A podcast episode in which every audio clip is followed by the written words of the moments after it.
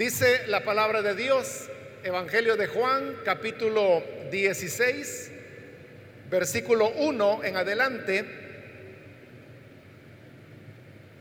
Todo esto les he dicho para que no flaquee su fe. Los expulsarán de las sinagogas y hasta viene el día en que cualquiera que los mate pensará que le está prestando un servicio a Dios. Actuarán de este modo porque no nos han conocido ni al Padre ni a mí. Y les digo esto para que cuando llegue ese día, se acuerden de que ya se lo había advertido. Sin embargo, no les dije esto al principio porque yo estaba con ustedes. Solamente eso vamos a leer. Pueden tomar sus asientos, por favor.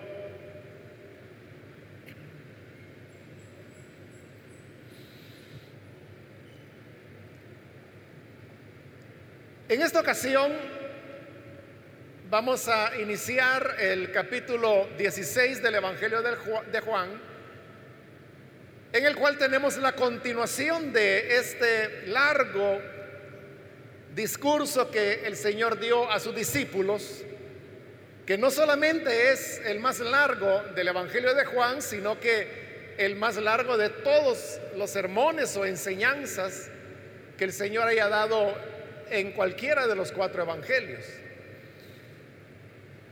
Vimos en la ocasión anterior que el Señor Jesús estuvo reiterando a sus discípulos la promesa de la venida del Espíritu Santo al consolador, como lo dice la palabra.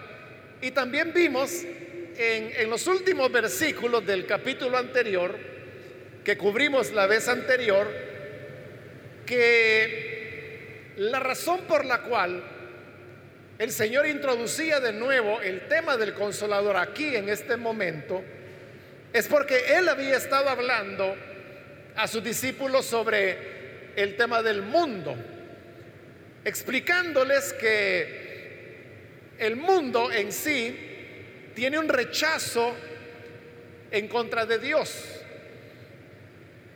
Esa es básicamente la característica del mundo. Y es que está organizado de tal manera que se opone a Dios, a su revelación, a su Hijo, y consecuentemente también se opone al plan de salvación que Él ha preparado para todas las naciones. Entonces, como ese es el tema de la persecución, que recibirían en el mundo, porque Él les dijo, el mundo los va a aborrecer. No es solamente que los creyentes le caigamos mal al mundo o que no le simpaticemos. El problema es que el mundo nos aborrece. Y Jesús dijo la razón. El mundo les aborrece porque a mí me ha aborrecido primero. Pero precisamente porque el mundo nos aborrece, es que vamos a enfrentar persecución. Y como habrá persecución, por eso es que Él ahora está reiterando que enviaría al consolador, para que nosotros pudiésemos dar testimonio en este mundo que nos va a rechazar. Ahora, al pasar a los primeros versículos de este capítulo 16, que son los que hemos leído ahora, el Señor continúa hablando acerca de este tema de la persecución. Y dice en el versículo 1, todo esto les he dicho para que no flaquee su fe. Cuando el Señor dice ahí, todo esto lo he dicho, pero ¿qué es lo que él ha dicho? ¿Qué es ese todo que dice que les había dicho? Él lo está diciendo en relación a lo que los últimos versículos del versículo 18 hasta el 27 encontramos en el capítulo anterior. Y son exactamente esos versículos los que hablan acerca del aborrecimiento que el mundo tendrá hacia el pueblo de Dios y de donde se va a originar toda la persecución que como creyentes vamos a enfrentar. Entonces cuando Él dice todo esto, se los he dicho para que no vayan a flaquear en la fe. Lo que Jesús está haciendo es que está advirtiendo de antemano que esta persecución vendrá. Y Él no está diciendo que con anticipación anuncia la persecución que el creyente sufre para que la evite.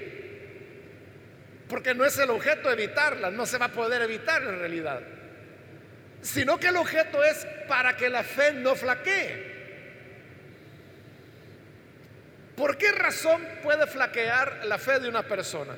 O, quizás antes de eso, preguntémonos a qué se refiere Jesús con eso de que la fe flaquee. Flaquear en la fe significa que las personas dejan de ser perseverantes, que se escandalizan por lo que el seguimiento de Jesús supone y entonces las personas se apartan y dejan de seguir al Señor. Entonces flaquear en la fe significa abandonar el camino del Evangelio y darle la espalda a Jesús. Entonces Él dice, les he dicho todas estas cosas para que su fe no flaquee. Entonces nos preguntábamos, ¿cómo evitamos que la fe flaquee? Evitamos que vayamos a apartarnos del Señor cuando logramos entender el costo que representa seguir a Jesús.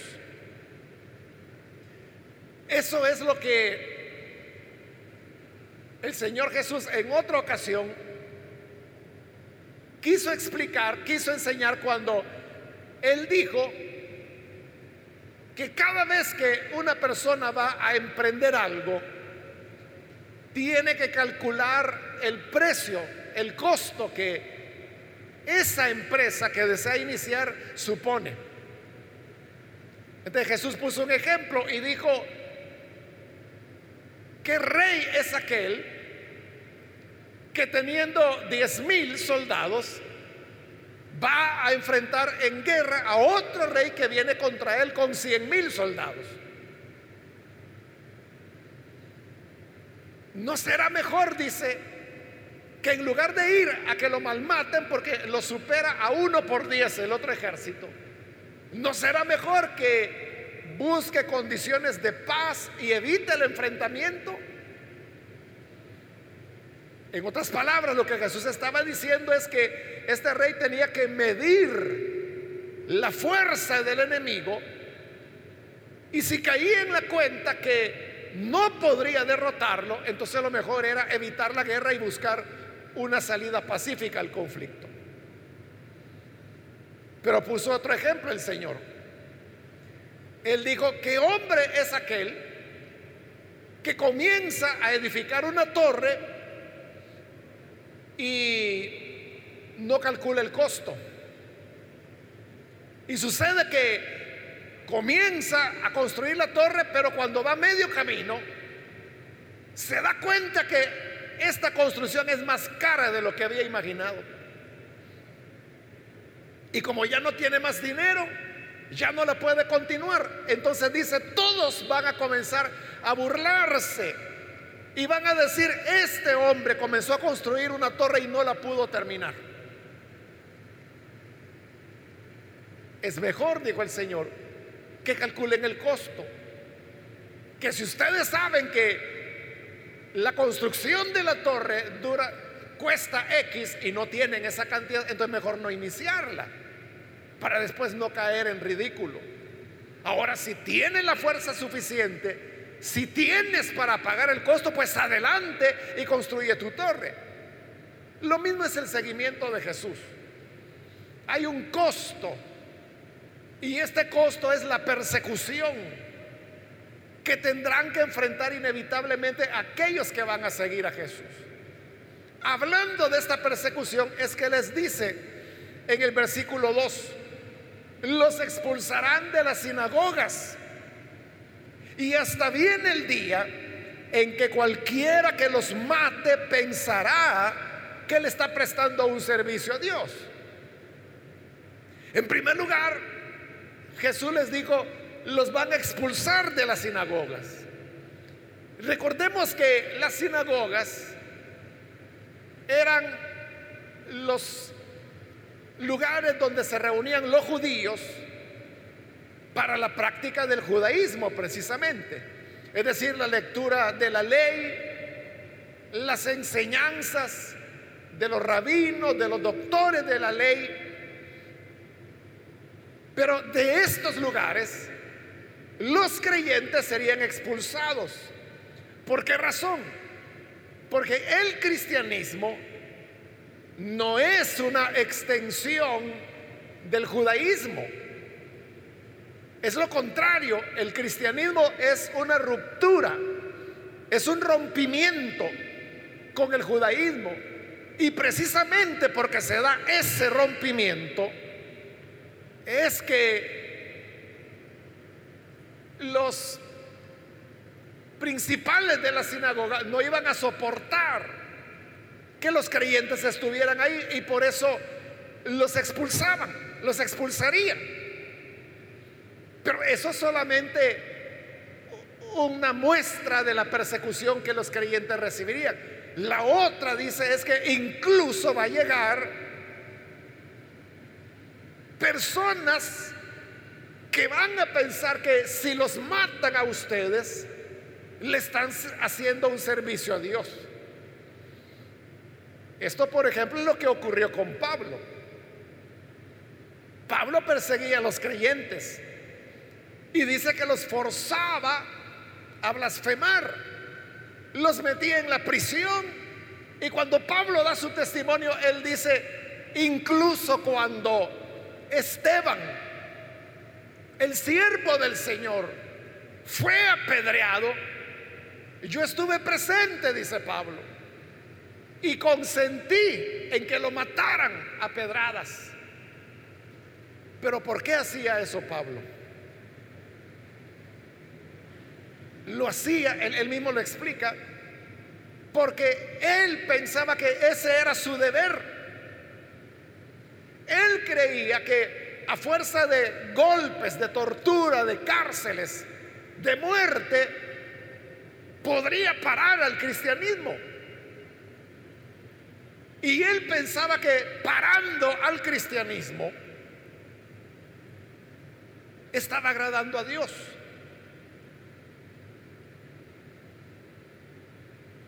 Entonces, habrá siempre creyentes que serían muertos porque esos que los matarían serían personas que pensarían que estaban sirviendo a Dios al darle muerte a un creyente.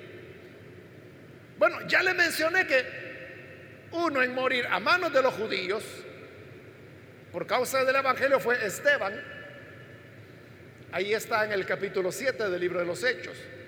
Pero no solamente Esteban, sino que también está, por ejemplo, la muerte de, Jacobo, el hermano de Juan, que se narra en el capítulo 12 del libro de los Hechos también. Y en esa misma oportunidad iban a matar a Pedro. Lo hubieran matado si no hubiera sido porque Dios envió a su ángel para que de manera milagrosa le abriera la puerta de la prisión y, lo dejara libre al apóstol Pedro. Eso está narrado ahí en el capítulo 12 de los Hechos. Y luego hay otros siervos de Dios, apóstoles, que también fueron muertos por los judíos y que su relato ya no está en el libro de los Hechos.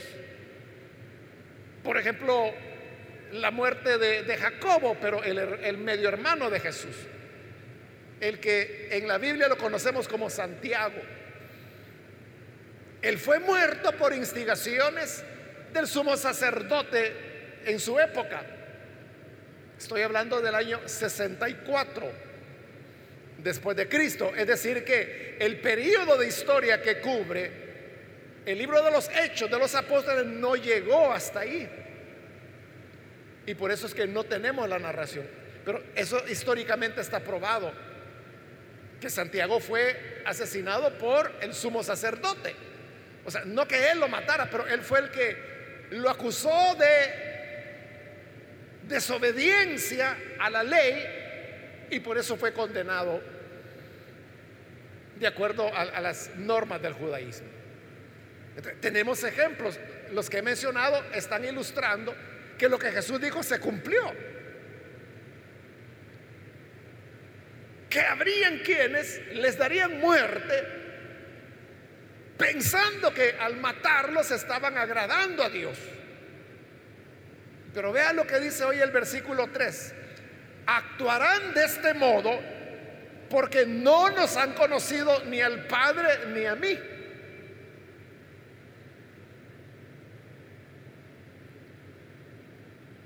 Fíjese que, porque eso parece contradictorio, ¿verdad? ¿Cómo es que una persona puede pensar que está sirviendo a Dios cuando mata a alguien? Volvamos al caso de Pablo. Él no consintió en la muerte de Esteban porque le gustara ver sangre o porque él fuera un perturbado mental que quería matar. O sea, no. Pablo no era así. Saulo como se le conocía en esa época. Todo lo contrario, él era un hombre fino, podríamos decir, muy educado.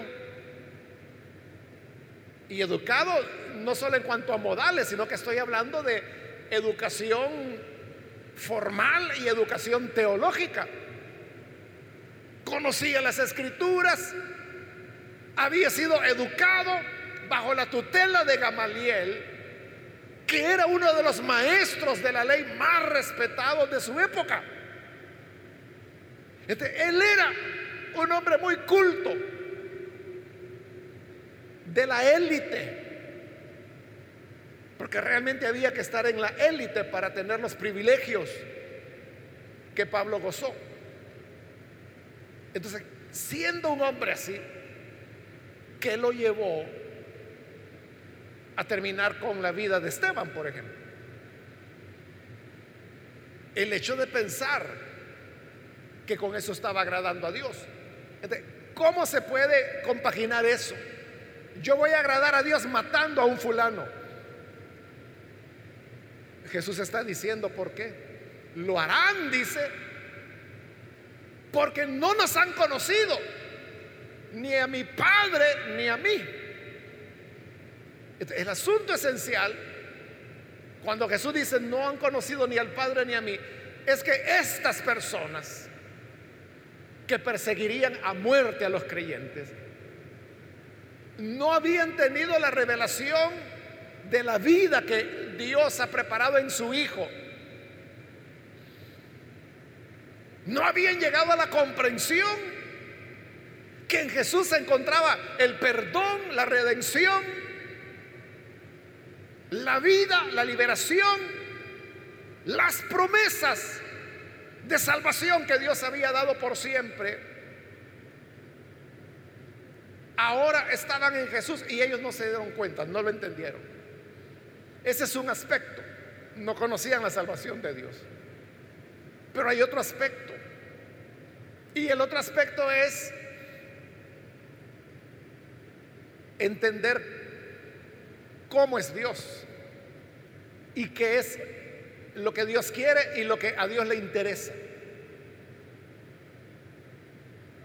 Ese es otro aspecto. Si uno tiene una idea de Dios hecha a su imagen y semejanza. Es decir, a la suya, usted, así como es, así usted, imagina a Dios y así lo hace, es decir, lo está haciendo a su imagen. Si usted es una persona vengativa, que no tiene misericordia,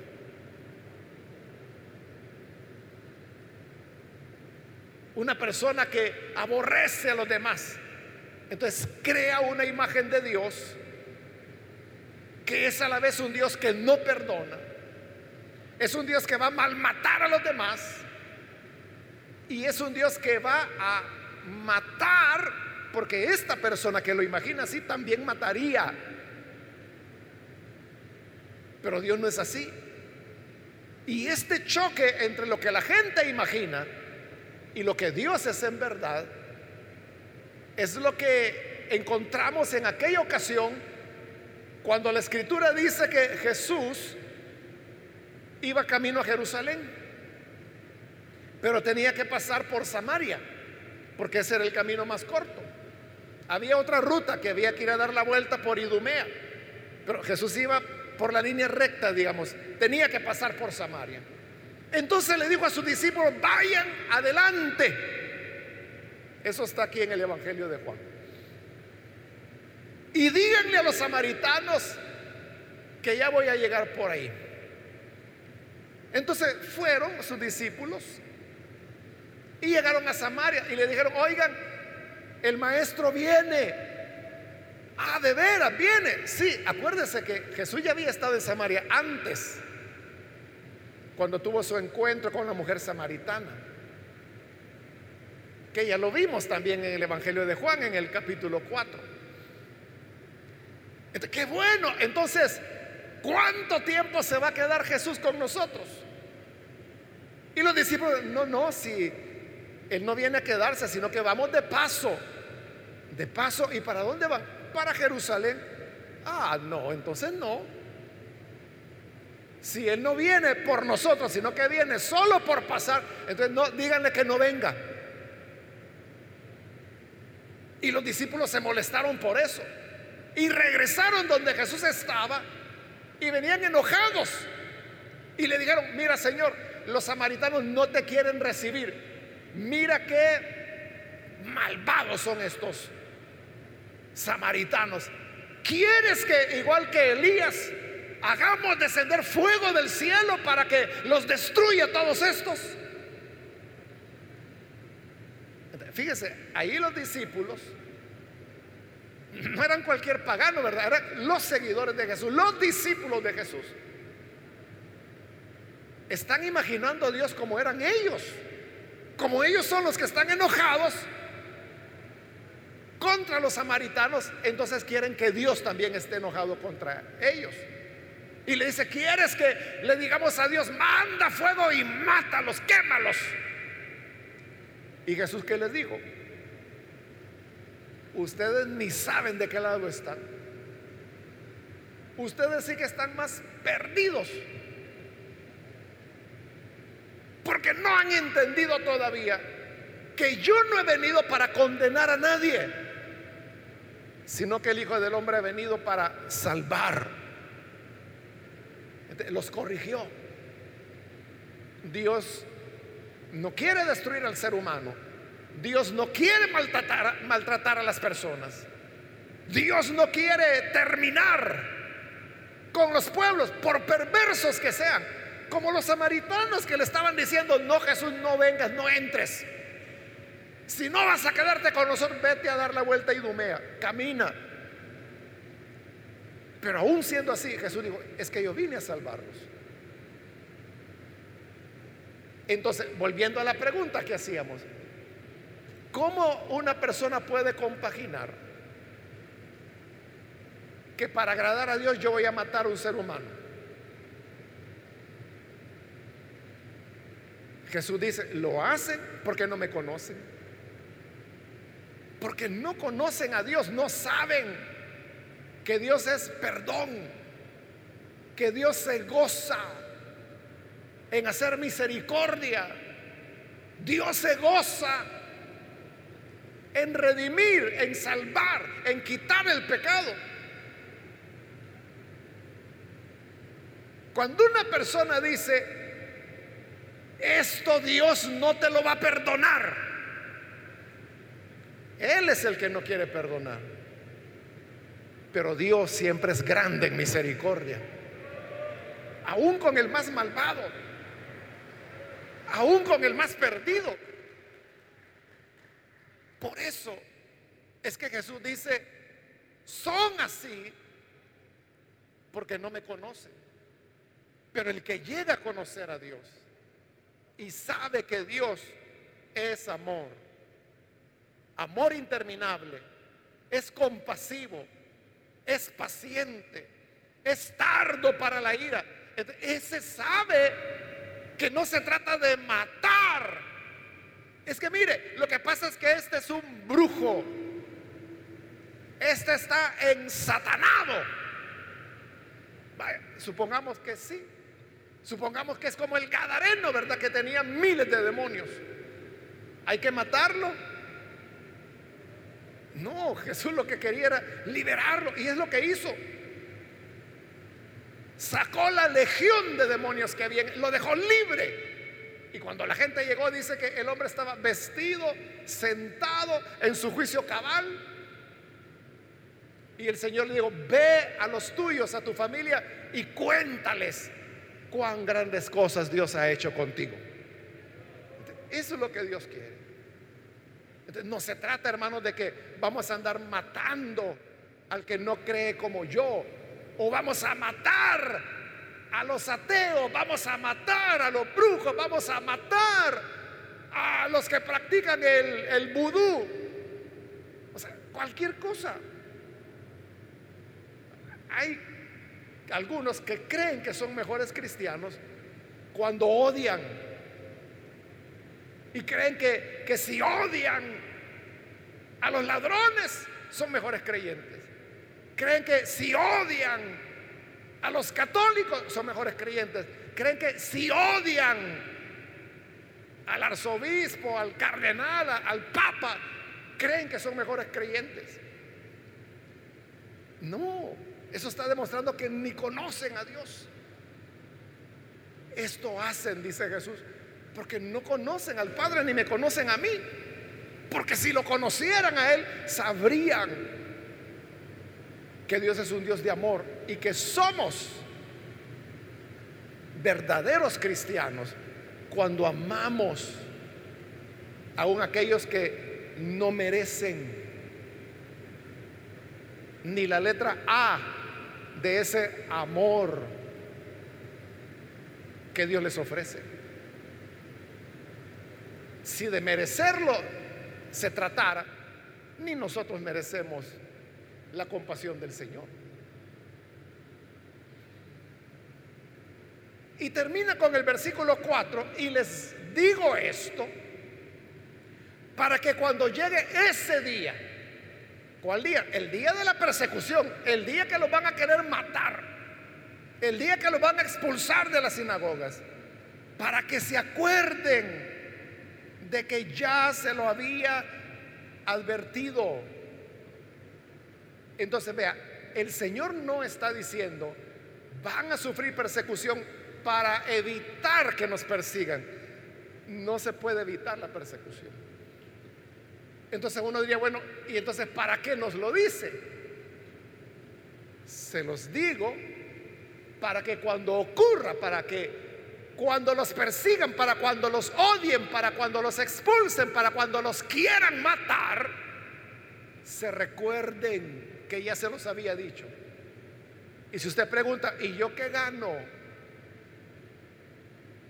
Con que él me lo hubiera dicho antes, si de todas maneras me va a caer el porrazo. ¿Qué ganó con eso? Esto es lo que ganas. Que entiendes cuál es la naturaleza del cristianismo. Entenderás que la persecución es una parte inseparable de la fe. Que si tú crees, tendrás persecución. Esto lo podemos entender mejor con las palabras con las cuales comienza el Evangelio de Juan, allá en el capítulo 1.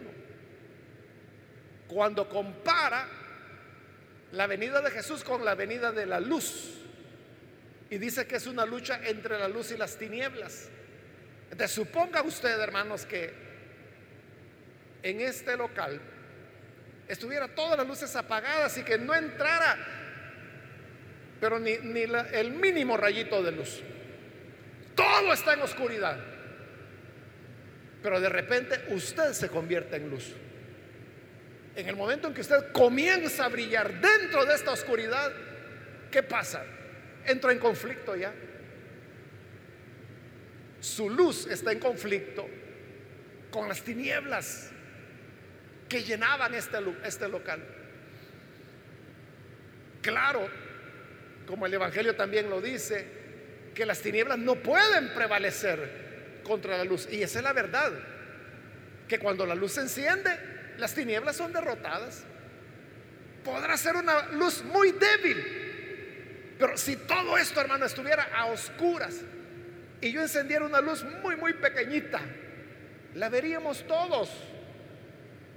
La alcanzaríamos a ver porque la luz vence las tinieblas. Pero en la vida cristiana, esa es, la, es la verdad. Que en el momento en que tú crees, en el momento en que te haces amigo de Dios, recibes a Jesús como Salvador, inmediatamente te conviertes en enemigo del mundo, el mundo comienza a aborrecerte Satanás quiere terminar contigo, quiere matarte, quiere destruirte.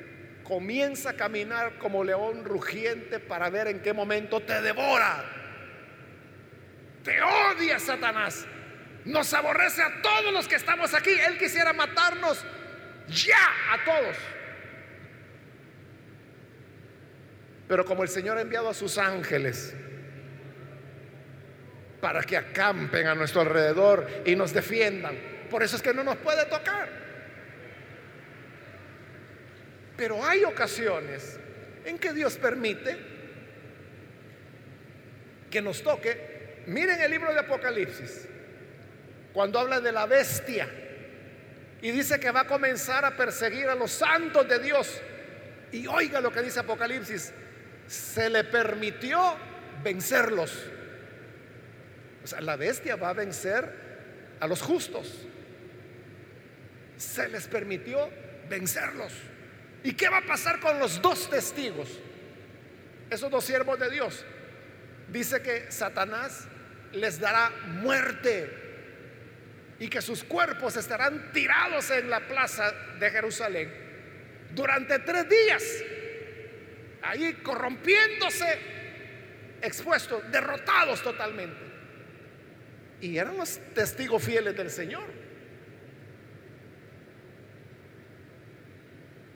Cuando Pablo escribe su carta a los tesalonicenses, les dice, hermanos, yo quería irlos a visitar, pero Satanás me estorbó.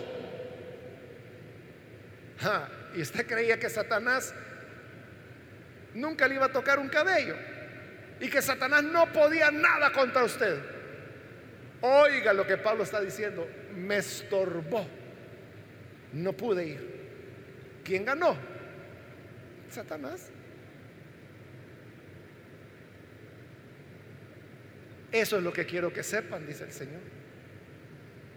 Eso es lo que quiero que sepan. Que les puede tocar cualquier cosa.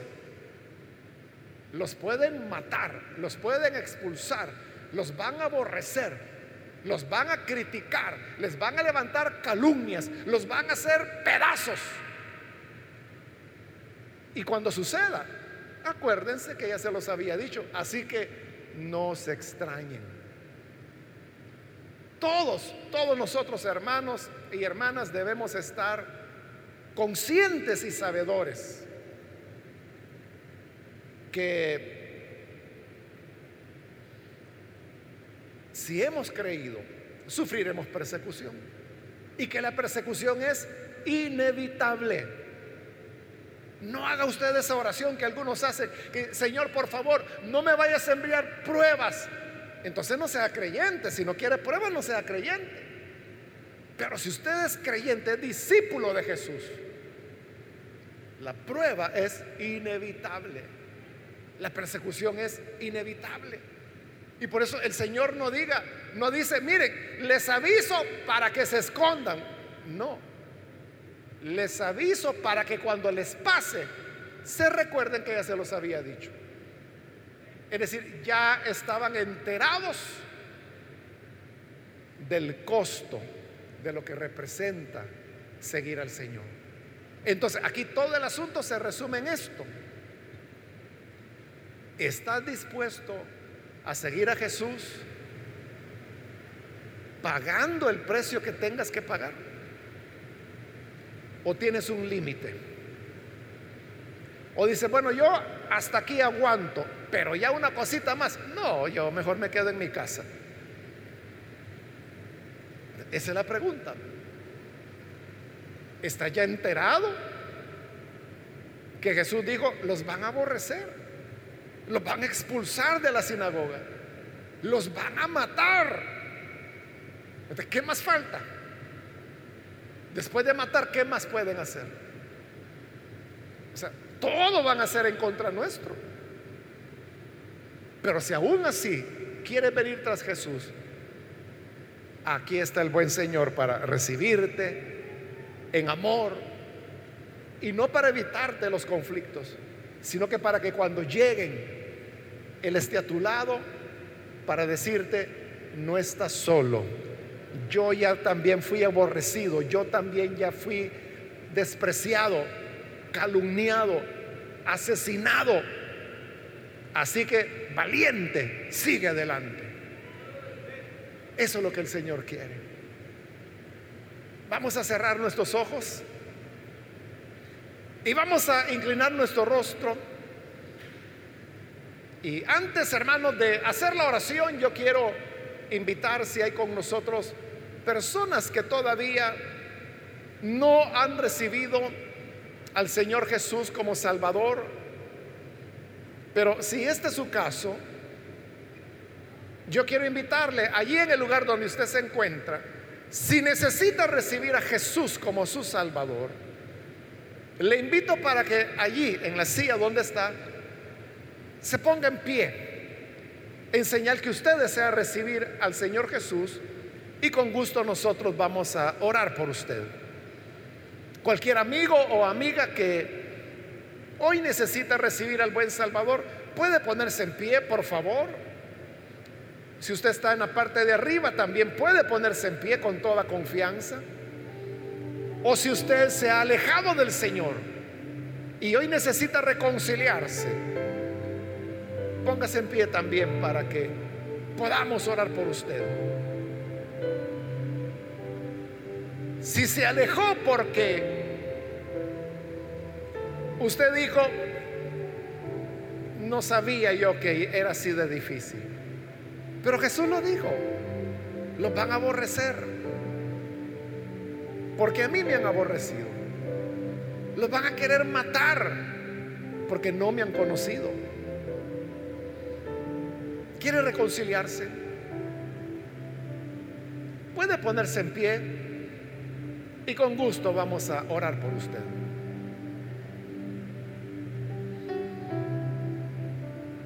Hermanos, que la gracia del Señor nos ayude para que cada día de nuestra vida podamos permanecer fieles al Señor. Y vendrán las persecuciones, vendrán los conflictos pero que la gracia del Señor nos dé su auxilio para permanecer firmes y no flaquear de la fe.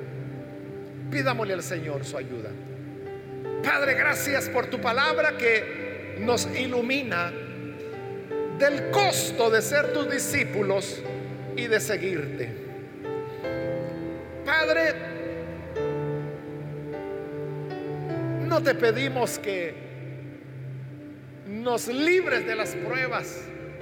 No te pedimos que no haya persecución, sino que lo que te pedimos es que no flaqueemos, que seamos fuertes, que cuando llegue el aborrecimiento, cuando nos expulsen, cuando nos desprecien Y aun cuando nos amenacen a muerte, que permanezcamos firmes en el camino que tú nos has encomendado.